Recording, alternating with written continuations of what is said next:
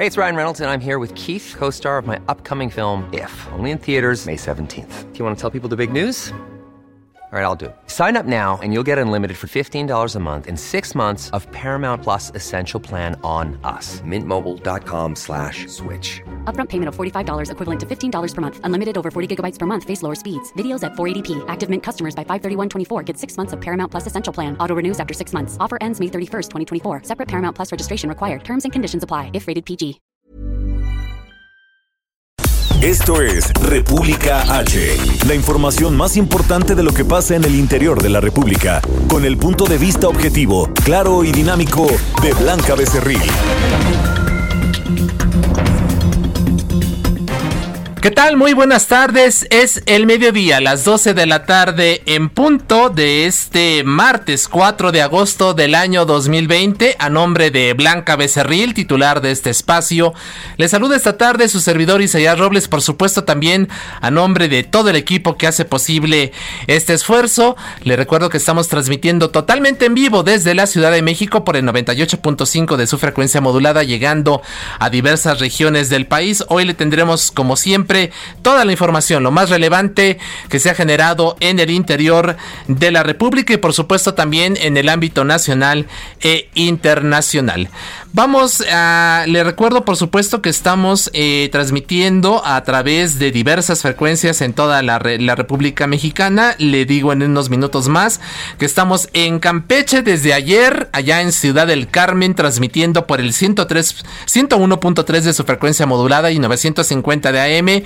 Un saludo a todos nuestros amigos allá en esta inauguración de las transmisiones del Heraldo Radio en aquella hermosa ciudad, precisamente en Ciudad del Carmen, allá en Campeche. Llegamos también hasta Monterrey por el 90.1 de FM, a Texcoco, aquí en el Estado de México por el 89.3, en Guadalajara, Jalisco, usted nos puede sintonizar por el 100.3 de su frecuencia modulada, 92.5 en Tampico, 92.1 en Acapulco, Guerrero, 106.3 en Villahermosa, Tabasco, 540 de la amplitud modulada en el Valle de México, en el 1700 también de AM en Tijuana, y también llegamos hasta McAllen y Brosville, allá en Texas, en el sur de Unidos, por el 91.7 de FM HD4 y el 93.5 de FM HD4 también, respectivamente. También, por supuesto, usted puede seguir nuestra señal a través de la página heraldodemexico.com.mx. Vamos directamente a un resumen de lo más importante. Esto es lo que usted debe saber para estar perfectamente bien enterado. En resumen. En Nuevo Laredo, Tamaulipas, este martes fue detenida Guadalupe Villarreal Gómez, alias La Teniente, presunta líder del cártel del noreste. Está acusada de homicidio calificado y asociación delictuosa.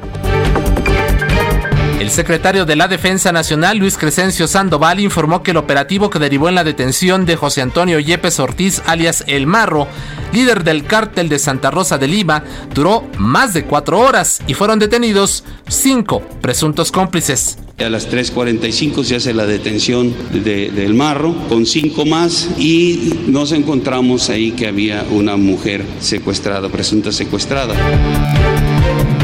El presidente Andrés Manuel López Obrador señaló que no se esperaba una reacción violenta por parte del cártel de Santa Rosa de Lima, sin embargo se mantienen los altos niveles de violencia en el estado de Guanajuato. Hemos estado pendientes, hoy el secretario de Seguridad, Alfonso Durazo, informa que en Guanajuato no ha habido problemas eh, mayores, siguen habiendo homicidios, desgraciadamente.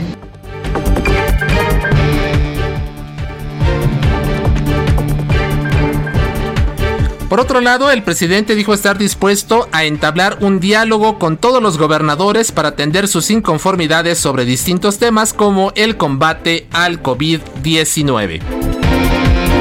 La Secretaría de Salud Federal informó que en México ya suman 443.813 casos de coronavirus, al igual que 48.012 decesos. A nivel internacional, la Universidad Johns Hopkins de los Estados Unidos reporta 18.316.000 contagios y más de 694.000 muertes. La Organización Mundial de la Salud informó que el equipo de expertos que envió a China para poner en marcha la investigación sobre el origen del coronavirus mantuvo conversaciones exhaustivas con científicos de la ciudad de Wuhan para intercambiar información. Esta mañana se registró una fuerte explosión en el puerto de Beirut, la capital del Líbano. Hasta el momento no hay reporte oficial de los daños ni las causas del incidente. La nota del día. Entramos directamente a la información. El líder del, de, eh, perdón, el líder del cártel de Santa Rosa de Lima, José Antonio Yepes Ortiz, el Marro, fue trasladado al centro penitenciario ubicado en Puentecillas, allá en la capital de esa entidad. Y desde allá, desde Guanajuato, nuestra compañera corresponsal Gabriela Montejano nos tiene todos los detalles. Gabriela, ¿qué tal? Bienvenida, muy buenas tardes. Hola, ¿qué tal? Muy buenas tardes. Mira, más allá del traslado, te comento que hace unos instantes salimos de lo que fue el inicio de la audiencia de vinculación a proceso del Marro José Antonio, el dirigente del grupo criminal, el del cártel de Santa Rosa de Lima. Él junto con cinco detenidos más están enfrentando la acusación por el delito de secuestro agravado, el secuestro de una mujer que fue rescatada durante el operativo y también están siendo acusados de la tentativa de homicidio en contra de 20 agentes de investigación criminal.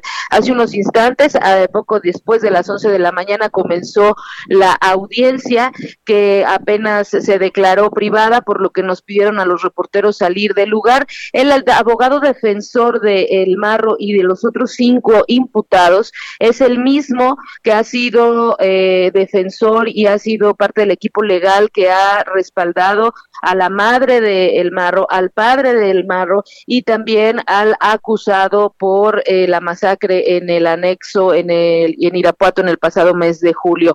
Te comento que el abogado dijo que teme por su seguridad y teme por su vida, ya que su hermano fue levantado y eh, torturado por parte de un grupo criminal, incluso dijo que había sido marcado en la espalda con el nombre del grupo y que por eso pedía que los reporteros saliéramos de la sala porque tiene miedo de eh, la difusión de la identidad de sus representados. Se pidió a los periodistas, aunque se leyó ahí el nombre de todos los imputados y también de la víctima, incluso se pidió no por eso es que no te los comparto, pero sí te puedo compartir que en este momento ya está en desarrollo la audiencia y se iba a solicitar un receso de 20 minutos para que la defensa pudiera platicar con sus con sus representados. Esta audiencia se registra eh, desde diferentes puntos del estado de Guanajuato.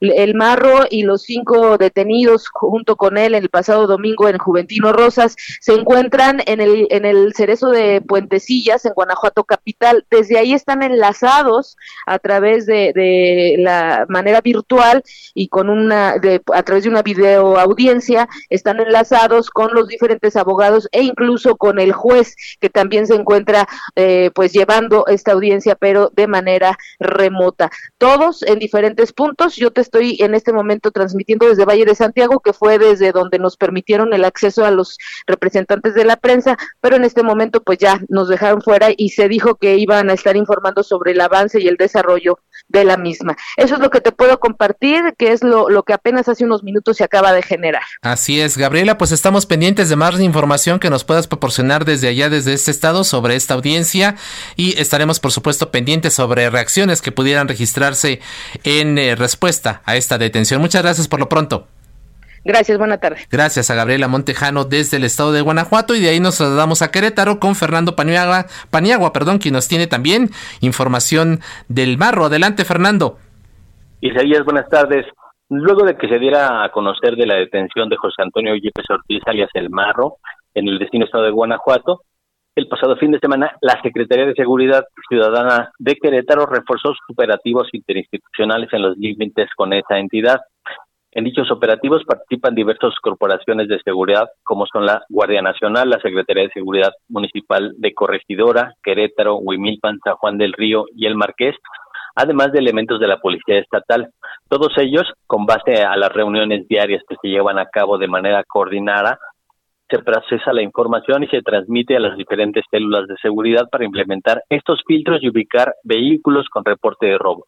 Los filtros se ubicaron en en los límites con Guanajuato, son principalmente tres vías eh, carreteras en las que Querétaro hace eh, vecindad con el estado de Guanajuato y ahí es donde se implementan los eh, estos operativos y filtros de seguridad a fin de evitar que hechos violentos, gente, delincuentes pasen de un estado a otro y se mantenga la seguridad particularmente para los municipios de Corregidora, Huimilpan y Querétaro, que son los que colindan directamente con el vecino estado de Guanajuato. Estos operativos se eh, mantienen desde el domingo hasta el día de hoy y de acuerdo con lo que han informado las autoridades estatales de seguridad, se mantendrán por tiempo indefinido. Esta es la información, Así es, pues estamos pendientes. Evidentemente se están blindando ante una posible reacción violenta del cártel de Santa Rosa de Lima. Estamos atentos. Fernando, muchas gracias. Un saludo, buena tarde.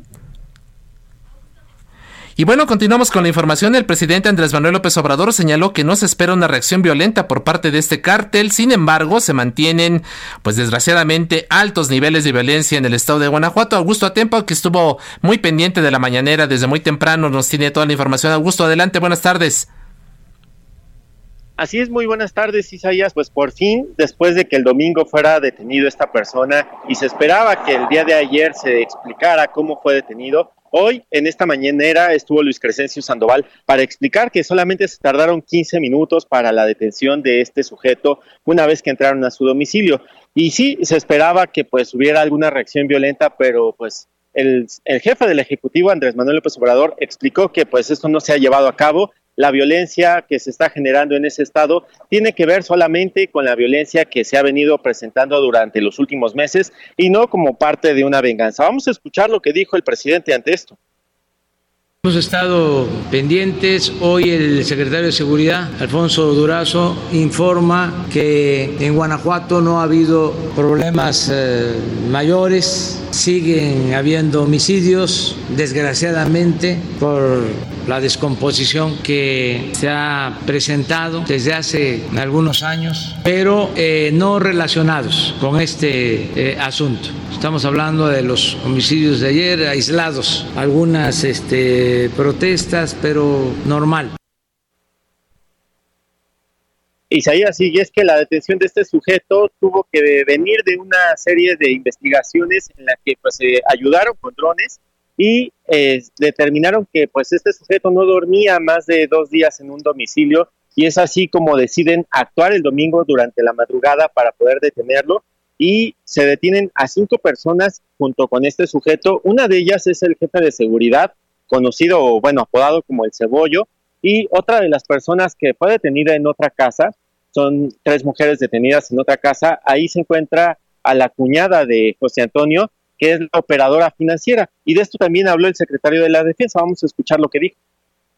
45 se hace la detención del marro con cinco más y nos encontramos ahí que había una mujer secuestrada, presunta secuestrada. Los delincuentes no tienen eh, una resistencia importante, solamente sale un eh, herido, una herida en la pierna. A las 4 de la mañana se inicia el movimiento del helicóptero de la Fuerza Aérea trasladando al marro al complejo de, de justicia de la Fiscalía del Estado en la ciudad de Guanajuato. A las cuatro y media arriban a ese complejo y se inicia la puesta a disposición.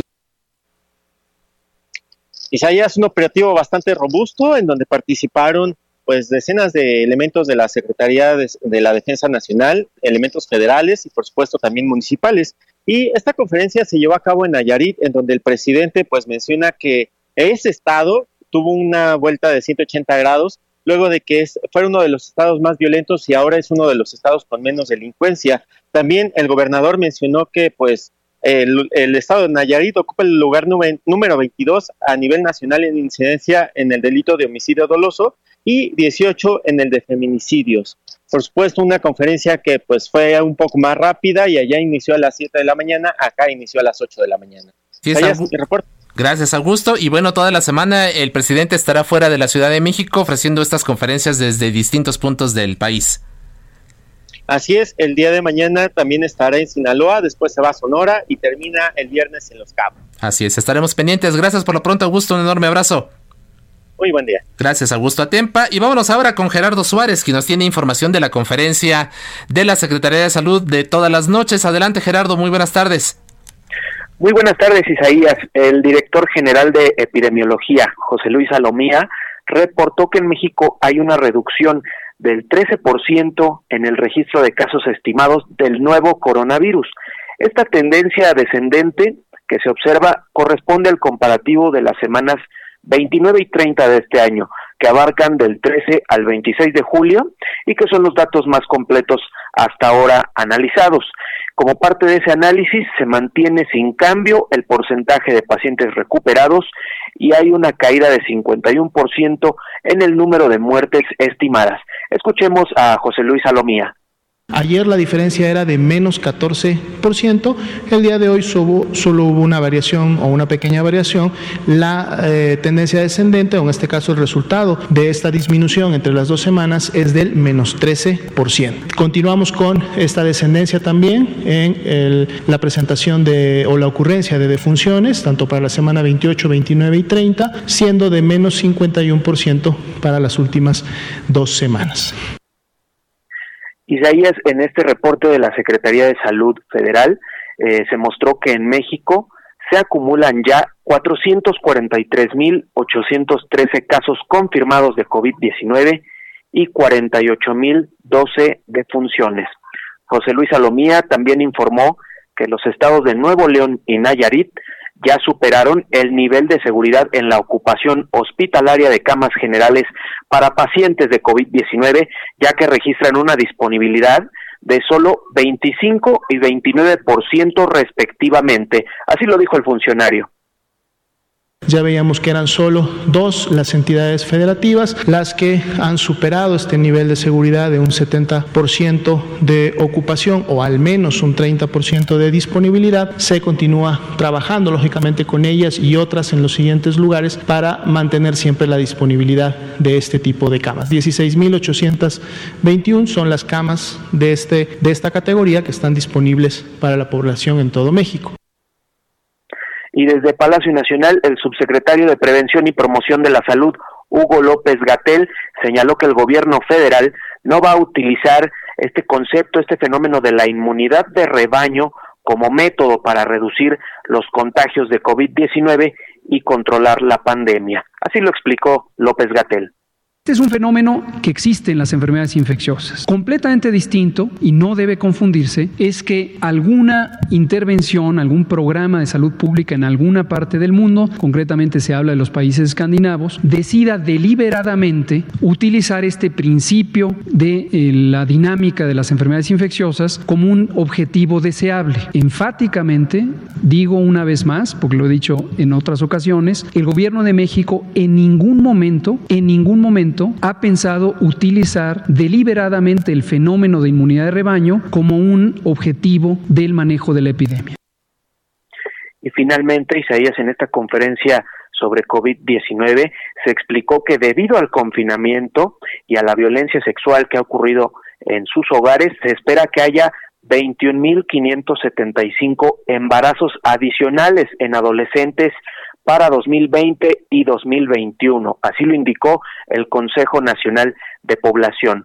Gabriela Rodríguez, la titular del CONAPO, advirtió que muchos de estos embarazos en niñas de 10 a 14 años son resultado de violencia sexual. Este es mi reporte, Isaías. Muchas gracias, Gerardo. Y pues desgraciadamente a poco menos de 2.000 casos para llegar a la cifra de 50.000 personas que perderían la vida a consecuencia de esta pandemia. Así es, Isaías. Lamentablemente, pues las estimaciones que tenía el gobierno federal en un escenario más probable eran de 35 mil. Ya se ha superado esta cifra y pues el número de fallecimientos que se confirman cada día y la ocurrencia de los mismos, pues desciende pero muy lentamente, así que esta misma semana se podría ver que se alcance esta cifra en México, lo cual lo colocaría o lo mantendría en el tercer lugar mundial en el concepto de muertes acumuladas. Ya viéndolo por tasa de mortalidad, se ubica en el lugar número 13 aproximadamente del mundo por, por muertes por cada 100.000 habitantes. Muchas gracias Gerardo, estamos pendientes. Claro que sí, buena tarde. Buena tarde. ¿Y qué dice el gobernador de Jalisco, Enrique Alfaro, al respecto? Usted recuerda, la semana pasada hubo una, una carta firmada por 10 mandatarios estatales solicitando la renuncia de Hugo López Gatel, subsecretario de Promoción y Prevención de la Salud. Mayeli Marascal, actualízanos la información desde allá, desde Jalisco. Hola, ¿qué tal, Isaías? Muy buenas tardes, buenas tardes a todo el auditorio. Aquí, pues, Enrique Alfaro Ramírez, el gobernador de Jalisco, continúa calificando este semáforo epidemiológico eh, del gobierno federal, el que presenta el subsecretario Hugo López Gatel, como un instrumento de ataque político. Y es que dice que cuando menos Jalisco ha manejado de mejor forma la epidemia de coronavirus y sin embargo lo colocan en color rojo, eh, que contrasta con otras entidades como la Ciudad de México, Baja California, Morelos, Oaxaca, entre otros, aparecen en color naranja. Y así durante eh, pues un video de alrededor de seis minutos, el gobernador Enrique Alfaro en sus redes sociales explicó y detalló cada una de estas estadísticas que se han venido presentando en el gobierno federal a través de este semáforo, en donde pues se indica a Jalisco en color rojo, sin embargo, sí acusa y recrimina que el mandatario estatal que no se le dé, eh, digamos, claridad de por qué es que se coloca en este lugar cuando hemos tenido disminución, sobre todo en los casos, eh, tasas de mortalidad, incidencia acumulada y positividad.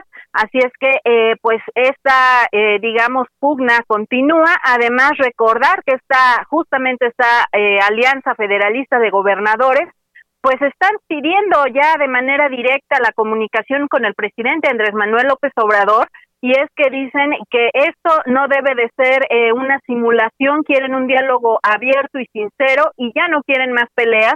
Sin embargo, pues sí, ciertamente la estrategia del doctor eh, Hugo Gatel la califican pues de fallida, que no ha dado solución y al contrario, solamente está sirviendo para atacar a las entidades que dicen pues es un instrumento político más y recordar que bueno en esta alianza eh, federalista pues están los gobernadores de Aguascalientes, Chihuahua, Coahuila, Colima, Durango, Guanajuato, Michoacán, Nuevo León y Tamaulipas, además de Jalisco, y eh, pues en estos momentos también en la entidad eh, se ha eh, pues puesto en pausa digamos esta aplicación del botón de emergencia debido a que justamente los casos activos han disminuido en la última semana. Y pues estaremos también muy al pendiente. Justamente el día de ayer se sumaron 719 casos a la estadística que ya en casos acumulados alcanza 31.526 y 17 defunciones que eh, colocan a Jalisco ya con 1.601 defunciones de coronavirus. Esa es la información, Isaías. Muchas gracias, Mayeri. Buenas tardes. Hasta luego, buenas tardes. Y bueno, ahora vamos con Alejandro Montenegro, allá hasta Coahuila. Eh, el gobernador también fijó su postura sobre eh, las acciones emprendidas por el subsecretario López Gatel. ¿Qué nos cuentas, Alejandro? Buenas tardes. ¿Qué tal? ¿Cómo estás, Isaías? Te saludo con mucho gusto desde Coahuila a ti y a, tu auditorio. Bueno, pues ayer el gobernador de Coahuila se pronunció sobre esta carta que emitieron nueve gobernadores para eh, pues pedir la renuncia del subsecretario Hugo López Gatel. Él afirma que, que, bueno, pues que sí, sí firmó definitivamente esta carta y es que señaló que, bueno, pues el subsecretario, lejos de dedicarse al 100% a la atención de la contingencia, que es eh, para lo que está eh, en su puesto, pues se ha dedicado a hacer política y, bueno, pues a pelearse con los gobernadores. Aseguró que él los ha retado en diferentes ocasiones a que podrían tener responsabilidades penales por las decisiones que están tomando eh, en, en relación a la contingencia y dijo además que ellos se tienen que estar enterando eh, por las conferencias mañaneras todas las decisiones eh, que se están tomando en materia de salud, tanto en la mañanera como en la que preside López Gatel a las 7 de la tarde todos los días, y que no les contesta las llamadas para resolver dudas, para eh, ciertas decisiones que se tienen que tomar.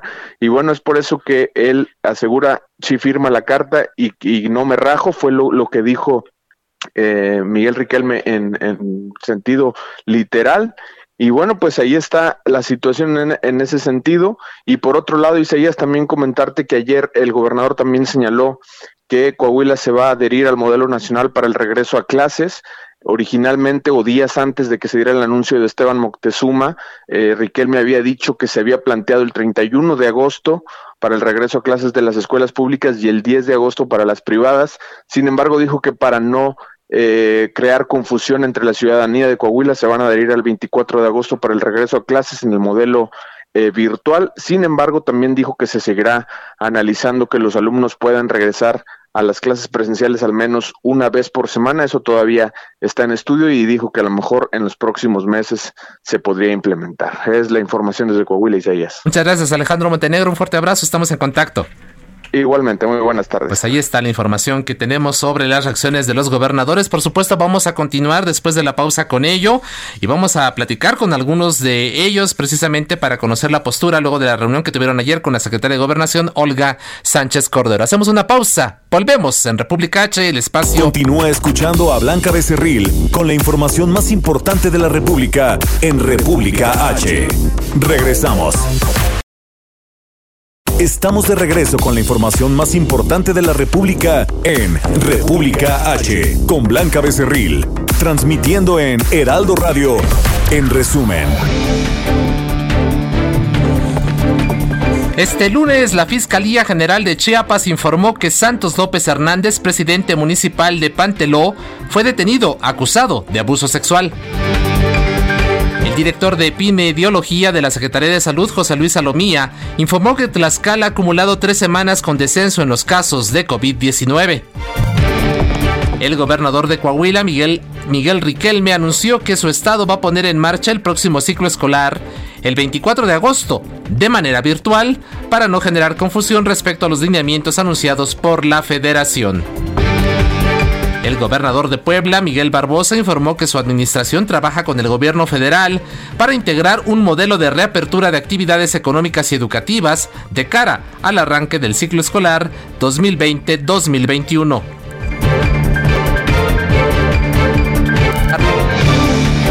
El rector de la Universidad de Guadalajara, Ricardo Villanueva, confirmó que el regreso a clases en esa institución será hasta el 7 de septiembre, por lo que se analiza aplicar un sistema híbrido con clases virtuales y presenciales. Entrevista. Y bueno, la Secretaría de Gobernación, la secretaria de Gobernación, Olga Sánchez Cordero, llamó a los gobernadores a la calma y a tener una reunión para hablar sobre el tema del manejo de la pandemia del COVID-19 y el semáforo epidemiológico para darnos detalles de este encuentro virtual que tuvieron ayer algunos mandatarios con la titular de la con la política, con la titular de la política interior del país. Se encuentra en la línea telefónica el gobernador de Yucatán, Mauricio Vila. Señor gobernador, bienvenido, muy buenas tardes gracias por aceptar esta convocatoria. Al contrario, Isaías, un gusto poder estar contigo y con todo tu auditorio. Platíquenos, ¿usted estuvo ayer en esta reunión? Sí, fue una reunión que fue presencial, se realizó en la Ciudad de México, ahí en la Secretaría de Gobernación. Creo que fue una reunión eh, productiva donde pudimos llegar a, a varios acuerdos. El primero de estos acuerdos es que el semáforo que emite la federación va a ser indicativo o de referencia, que vamos a ser los estados los que vamos a estar tomando eh, las últimas decisiones en cuanto al tema de las que se reanudan o que pudieran llegar a frenar en los estados. Y otro tema también muy importante, eh, Isaías, es eh, que ya se habló por primera vez de un nuevo marco conceptual de lo que es la pandemia. Hoy en día las reglas con las que estamos eh, manejando la pandemia son las eh, reglas que se establecieron el 14 de marzo, cuando estábamos eh, en el inicio de la pandemia, cuando pues en todo el mundo estaban habiendo cierres totales. Y hoy, pues eh, cuatro meses después eh, de esta pandemia, pues la, el contexto ya es diferente. Hoy en día, pues no solamente hay que tomar en cuenta el tema de salud, que por supuesto que es el más importante, pero hoy también entra en la ecuación el tema económico, el tema social, el tema educativo, el tema de seguridad, porque esta era una pandemia que pues ya eh, empezamos pensando que iba a durar eh, un mes, luego dos meses, ya vamos en cuatro meses y hoy pues nos damos cuenta que estamos en un escenario donde seguramente llegaremos a mitad del próximo año con esta circunstancia y hoy lo que urge es crear un mecanismo mediante el cual podamos transitar a largo plazo durante esta pandemia, cuidando los, la salud, que es lo más importante, pero también cuidando los empleos y cuidando el ingreso de las familias. Así es. Gobernador, este semáforo eh, se va a emitir de manera semanal, es decir, la, la federación va a hacer una propuesta, supongo que como se venía trabajando hasta hace algunas semanas, ustedes lo analizan y en función de la experiencia que están viviendo en cada una de sus entidades decidirán cuál es el color, pero la decisión será semanal o cómo va a ser el proceso? Es, eh, va a ser quincenal, quincenal. Eh, cada 15 días y, y sí, ellos, la, la federación nos da una una recomendación, un marco de referencia y nosotros en los estados, de acuerdo a la situación actual que está viviendo la pandemia, con datos un poquito más actualizados que manejamos en los estados por temas de, cercanía, eh, tomamos eh, la decisión que creamos conveniente y por supuesto en coordinación con el gobierno eh, federal. Yo creo que hoy es muy importante que todos entendamos, Isaías, que peleando y, llevándonos eh, la contraria no vamos a lograr mucho. Es normal y yo respeto mucho que haya quienes no estén de acuerdo, que hayan eh, posiciones encontradas, pero siempre tenemos que encontrar en el diálogo la oportunidad de resolver las diferencias, porque hoy la situación extrema que estamos viviendo, no solamente en México y en el mundo, eh, exige eso, existe altura, exige altura de miras, exige diálogo, existe siempre tener la voluntad de diálogo y por lo menos en Yucatán siempre la vamos a tener. ¿Se retira ya la demanda de que renuncie, de que dimita su cargo el subsecretario López Gatel? Pues mira, yo no fui firmante de esa de esa carta. Tendrías que preguntarle ahí a los a los gobernadores que la firmaron cuál es cuál es su postura. Así es. Eh, en el otro aspecto, eh, gobernador, me parece muy importante lo que también nos, nos platica, se acordó el día de ayer, que es eh, ver todo el, contexto de las implicaciones que está teniendo la pandemia, no solamente en materia de salud, sino en lo económico, en lo social, en lo educativo y en materia de seguridad. ¿Qué acciones se van a tomar justamente para atacar cada uno de estos frentes? Pues mira, lo, lo, primero que acordamos, y creo que la reunión de ayer fue muy buena, porque no solamente estuvo la gente del Gabinete de Salud, sino también estuvo la secretaria de Desarrollo Económico, el secretario de Turismo, la secretaria del Trabajo, porque uno de los acuerdos es que eh, se va a realizar junto con la Secretaría de Economía eh, un diagnóstico de cada estado. Eh, cada estado tiene actividades económicas preponderantes muy diferentes. No es lo mismo hablar de Quintana Roo y Baja California Sur, que es el tema de turismo, hablar de Chihuahua o de Querétaro, que seguramente es el tema de la industria automotriz o aeroespacial. Entonces, que ya empecemos a ver esto en un marco regional, en un marco diferenciado, es muy bueno porque yo creo que todas las disposiciones que se tomen tienen que estar basadas de lo local a lo nacional y no de lo nacional a lo local. ¿Por qué? Porque en el tema local hay más cercanía, se conoce mejor las dinámicas estatales y hay mucho que se puede aportar. Así es. ¿Habrá recursos extraordinarios para hacer frente a la crisis económica? Pues por el momento no tenemos eh, noticias de eso. Eh, yo ayer principalmente eh, planteé cuál es el estatus de Yucatán, pero que es muy similar de todos los estados, no solamente el gasto adicional que estamos haciendo para atender a la pandemia, en el tema de salud para apoyar a nuestra población, sino también pues la pérdida de recaudación fiscal que se da en los estados, ¿no? Solo para darte un ejemplo, para nosotros en Yucatán el tener eh, cuatro o cinco meses cerrada la zona ecológica de Chichen Itza nos representa entre 300 y 400 millones de pesos que dejamos de ingresar y también entendemos que la federación está atravesando por la misma situación.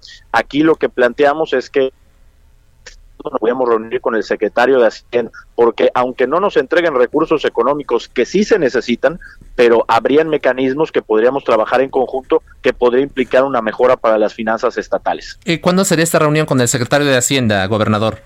Pues mira, yo lo, se lo solicité ayer a la secretaria de Gobernación, ella quedó formalmente en hablar con el secretario de Hacienda y que pudiéramos estar eh, construyendo pues eh, vía eh, virtual las reuniones entre el secretario y su equipo y cada uno de los estados. Así es, importante el tema, tomando en cuenta, gobernador, que el, a más tardar el 8 de septiembre, el, el gobierno federal debe entregar el proyecto de presupuesto para el año 2021.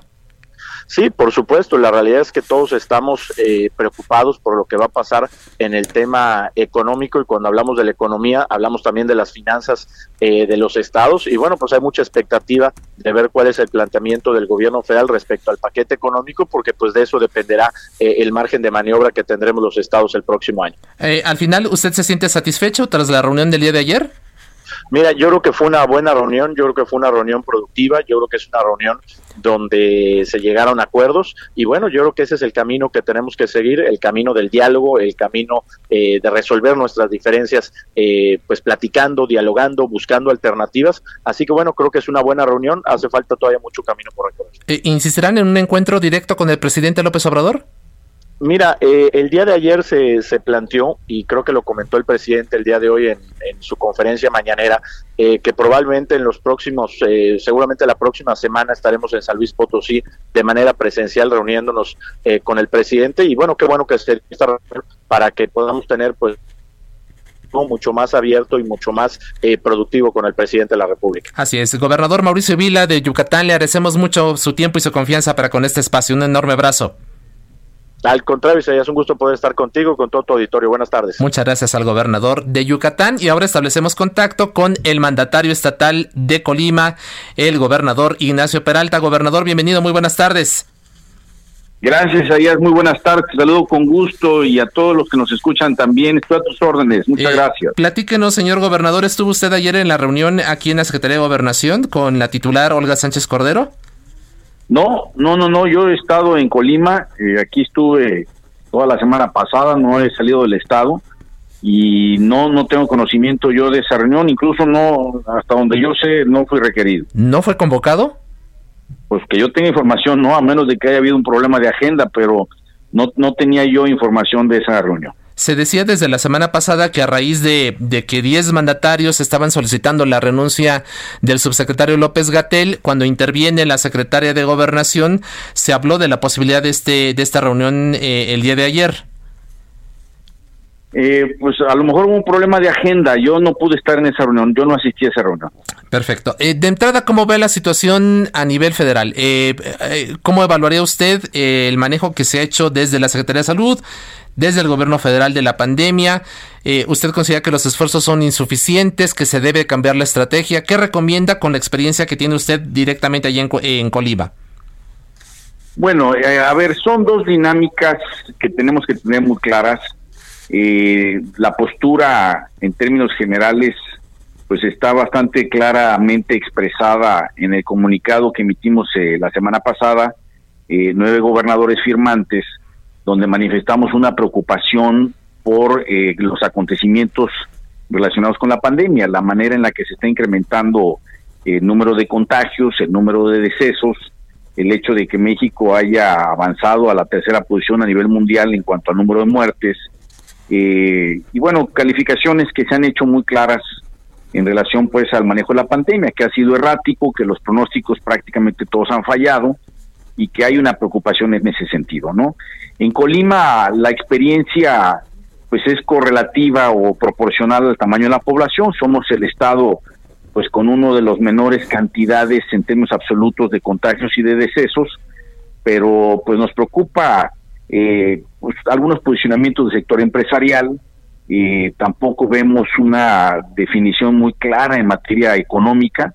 Me parece que la parte económica no se puede descuidar y la exigencia y pues posicionamiento muy claro del sector empresarial de que también se atienda la parte de la economía, ¿no? Son las dos preocupaciones de este binomio donde no es no es posible hablar de una dicotomía, son dos es un binomio que está muy entrelazado, que es la salud y la economía. Eh, ustedes mantienen, o por lo menos usted en lo particular, gobernador Peralta, eh, la, la exigencia, la demanda de que el eh, subsecretario López Gatel deje el cargo y entre eh, en su relevo algún científico que maneje de otra manera la pandemia? Mira, lo que nosotros queremos, yo particularmente, pues es soluciones a la problemática. Se propuso que cambiaran la persona responsable de, del diseño estratégico, pero también ha habido posicionamientos muy claros por parte del señor presidente de la República, que es finalmente a quien le toca definir quién está al frente de esto a nivel nacional, en el sentido de que el doctor López Gatel se queda, bueno, si esa es la decisión del presidente, pues está bien, se respalda, lo único que se quiere es que haya una reflexión eh, clara, con mucha humildad, para reconocer que está bien, pero también lo que está mal y que se pueda corregir lo que está mal y que podamos ver una tendencia diferente de, de reducción en el número de contagios, de reducción en el número de decesos y de un combate mucho más efectivo y contundente a esta problemática tan seria que enfrentamos no solamente como país, sino como planeta. Hace unos eh, minutos antes de que entrara usted al aire, gobernador Peralta, tuvimos oportunidad de platicar con su colega de Yucatán, Mauricio Vila, y decía que en el encuentro de ayer con la secretaria Sánchez Cordero se acordó que el semáforo que proponga la federación cada 15 días será solamente indicativo y de referencia, pero al final ustedes serán los que decidan precisamente cada dos semanas cuál es eh, la situación eh, en cada una de sus entidades. ¿Usted está de acuerdo con una decisión como esta? Bueno, yo creo que es una responsabilidad compartida. Yo creo que se tienen que construir acuerdos, se tienen que construir consensos. Hay que recordar que la responsabilidad constitucional en materia de salud le corresponde al gobierno federal y los estados actuamos como agentes por cuenta y orden del gobierno federal eh, en lo que es una responsabilidad compartida. Para mí lo importante es que se construya esto con base en acuerdos, en consensos y que cada quien haga lo que le toca y que en ese sentido pues trabajemos juntos con un diálogo abierto, razonado, que nos permita ser efectivos en el combate a la pandemia. Ahora, eh, además de, la, de los efectos propiamente en materia de salud de la población, el COVID-19 nos presenta retos a todo el país, a todas las entidades y a todos los municipios en materia de economía, en materia social, en materia educativa, en materia de seguridad. ¿Cuál sería, eh, desde su punto de vista, la forma, gobernador Peralta, en que podríamos enfrentar este reto común? A ver, yo creo que se tiene que hacer un diseño integral donde se fortalezcan las medidas para empezar de mitigación. Eh, hasta muy recientemente seguía habiendo y en algunas ocasiones lo sigue habiendo debate en cuanto al uso de cubrebocas, por ejemplo, como una de las principales medidas de mitigación. Otro tema que requiere mucho análisis y reflexión, pues es el cierre masivo de negocios, sobre todo los calificados como no esenciales, que estén al arbitrio de un color del semáforo en cuanto a que estén abriendo, cerrando o aumentando o disminuyendo sus porcentajes de ocupación. Es un tema complejo para el sector empresarial. En la parte de contención eh, falta mucho, mucho por hacer en materia de pruebas, en lo que viene siendo eh, la trazabilidad y el aislamiento selectivo. Se requiere también fortalecer las medidas de supervisión de control y yo creo que también se requiere hacer un análisis y una reflexión muy seria en cuanto al cuadro clínico. Eh, eh, entiendo que el virus es nuevo, estamos aprendiendo mucho de lo que ahorita pues asumimos como una verdad, pues hace dos, tres meses eran diferentes posturas, diferentes niveles de conocimiento y sobre las rodillas estamos tratando de entender cómo sacar adelante esta pandemia, ¿no? Sin embargo, pues es parte de la reflexión que se pide que se haga, que se corrija lo que no se ha hecho bien y que hagamos una reflexión porque estamos en tercer lugar con tantas muertes cuando se habían hecho pronósticos pues mucho más alentadores y no este número que lamentablemente estamos viendo. ¿Le preocupa, gobernador? Porque eh, esta era una de las causas de la reunión del día de ayer con la secretaria de Gobernación, exponer todo esto que usted me esté comentando, eh, corregir lo que se ha hecho mal, sacar adelante las experiencias positivas que nos ha dejado el manejo de la pandemia, pero me dice, usted no fue convocado. Entonces, eh, pareciera que el diálogo es solo con algunos gobernadores o qué está ocurriendo. No, yo creo que ha habido un diálogo abierto y amplio, directo. Todos los jueves nos conectamos. Eh, a mí me han invitado sin falta todos los jueves. Los gobernadores que pues no se conectan seguramente traen un problema de agenda, pero yo creo que la invitación es abierta y amplia. Y yo jamás me he quejado de un problema de comunicación. Sí hay comunicación, sí hay diálogo, a veces no hay coincidencias, pero eso ya nos lleva a otro nivel de debate, ¿no? Mientras haya comunicación y diálogo, yo creo que las cosas deben de caminar y debemos de hacer todos un esfuerzo para converger y trabajar con base en acuerdos. Por lo pronto, gobernador, el jueves tendrán una nueva reunión, como todos los jueves. Eh, asumo que sí, convocan más o menos eh, el día anterior, es decir, estarían convocando mañana miércoles pero yo asumo que habrá reunión el jueves y si es así, ahí estaré yo participando. Perfecto. Señor gobernador de Colima, Ignacio Peralta, le agradecemos mucho su tiempo, su confianza y el que haya conversado con el público de República H. Gracias. Al, contrario, gracias por la entrevista. Buenas tardes. Gracias al gobernador Peralta y escuchamos al gobernador Vila de Yucatán, ahora al gobernador Peralta de Colima, dos posiciones sobre el mismo tema, la pandemia del COVID-19. Vamos ahora con... Eh, Leticia Ríos nos tiene información precisamente importante. Adelante, Leti, buenas tardes. Hola, ¿qué tal, Isaías? Buenas tardes. Para informarte que como consecuencia de la pandemia por COVID-19, el 25% de las 6.000 escuelas particulares que existen en el Estado de México están en números rojos, que los coloca en riesgo de desaparecer, aseguró Jorge Reyo, vicepresidente de la Comisión de Educación de la Confederación de Cámaras y Asociaciones Empresariales del EDOMEX, la CONCAEM. Destacó que la deserción de estudiantes en los colegios particulares de la entidad por motivo de la pandemia es de aproximadamente el 30%, debido a que muchos padres de familia se quedaron sin trabajo o bien les redujeron el sueldo, aunque señaló que el porcentaje podría ser mayor en el caso de los niveles medio superior y superior, ya que muchos estudiantes tuvieron que asumir el rol de proveedor para ayudar con los gastos familiares. En tanto, el presidente de CONCAEM, Gilberto Sausa, dijo que las escuelas privadas en riesgo de desaparecer, alrededor de 1.500 de acuerdo con sus cifras, enfrentan una cartera vencida de entre el 15 y el 20% debido al retraso en el pago de colegiaturas. Señaló que como en cualquier negocio, la falta de liquidez les hace imposible seguir cubriendo los gastos como el pago de nómina, renta, agua y electricidad, entre otros, para continuar operando Isaías. Y está una situación muy complicada justamente, pues es el, cierre de estas escuelas privadas por el asunto de la pandemia. Vamos a ver qué ocurre finalmente con todo este fenómeno en materia educativa, consecuencia del COVID-19. Gracias, Leti, muy buenas tardes. Gracias, buenas tardes. Y del Estado de México nos vamos hasta Tamaulipas. Carlos Juárez, ¿qué nos tienes? Buenas tardes. Hola, ¿qué tal, Isaías? Muy buenas tardes, un gusto saludarte a ti y a todo el territorio. Te comento que la ocupación hospitalaria para enfermos por virus SARS-CoV-2 en nosocomios del Instituto Mexicano de Seguro Social en Tamaulipas es de 79%, según el último corte que tiene esta institución. Es decir, Isaías, están ocupadas 412 de las 519 camas que se tienen disponibles. Esto lo comentó la titular del órgano de operación administrativa desconcentrada del IMSS en la entidad, la doctora Belia Patricia Silva del FIN, quien informó que también están ocupadas 33 de terapia intensiva de las 38 disponibles exclusivamente para la atención de pacientes con esta emergencia sanitaria. Quiero conocer que desde la primera fase del plan de conversión hospitalaria se previó garantizar tal cantidad de espacios para adaptar siete unidades médicas de segunda unidad como hospitales COVID-19, en su totalidad o híbridos para atender a pacientes sospechosos y confirmados graves con esta enfermedad explicó que las camas ocupadas se distribuyen entre los municipios que tienen la mayor cantidad de casos, tales como Madero, Mante, Ciudad Victoria, Matamoros, Reynosa y Ciudad Nuevo Ladera. Así la situación en Tamaulipas. Gracias, Carlos. Estamos pendientes. Muy buenas tardes. Muy buenas tardes. Y de Tamaulipas nos vamos a Durango con Ignacio Mendívil. Adelante, Ignacio. Muy buenas tardes. ¿Qué tal? Muy buenas tardes. Pues eh, efectivamente en Durango tenemos una vez más el semáforo rojo y se tuvo que emitir un eh, decreto gubernamental estatal eh, que incluye siete puntos neurálgicos para evitar la movilidad. Somos el estado con mayor movilidad en la República Mexicana. Tenemos ya un problema serio en los hospitales que atienden COVID.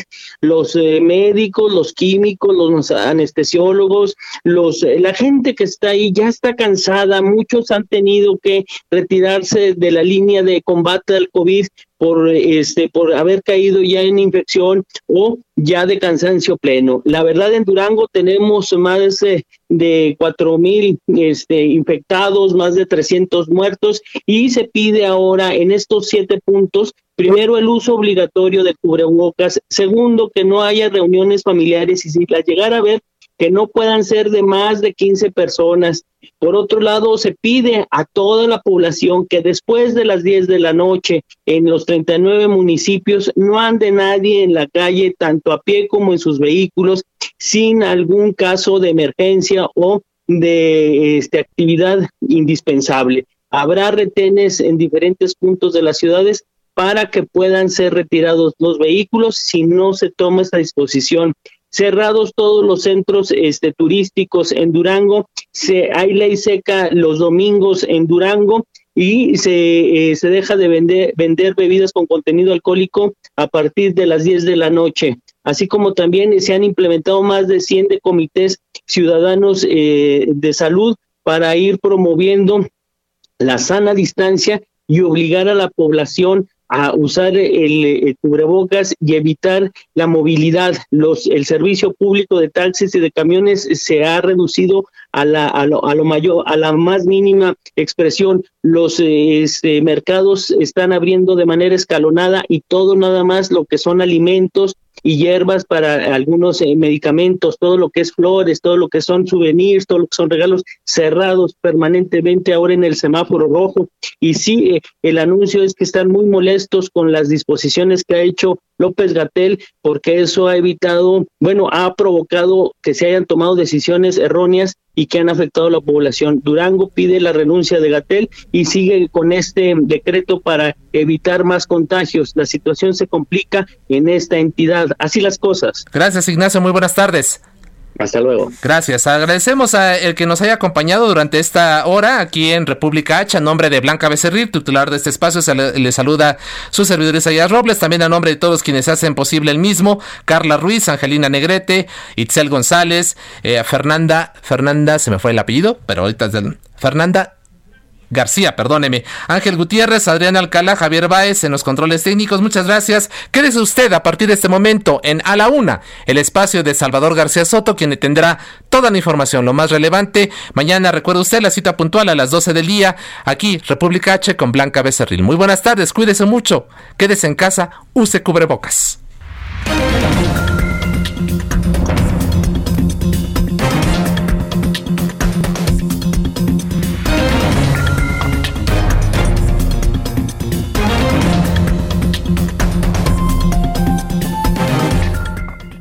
Esto fue República H, la información más importante de lo que pasa en el interior de la República, con el punto de vista objetivo, claro y dinámico de Blanca Becerril. Continúa escuchando Heraldo Radio, donde la H suena y ahora también se escucha. Una estación de Heraldo Media Group.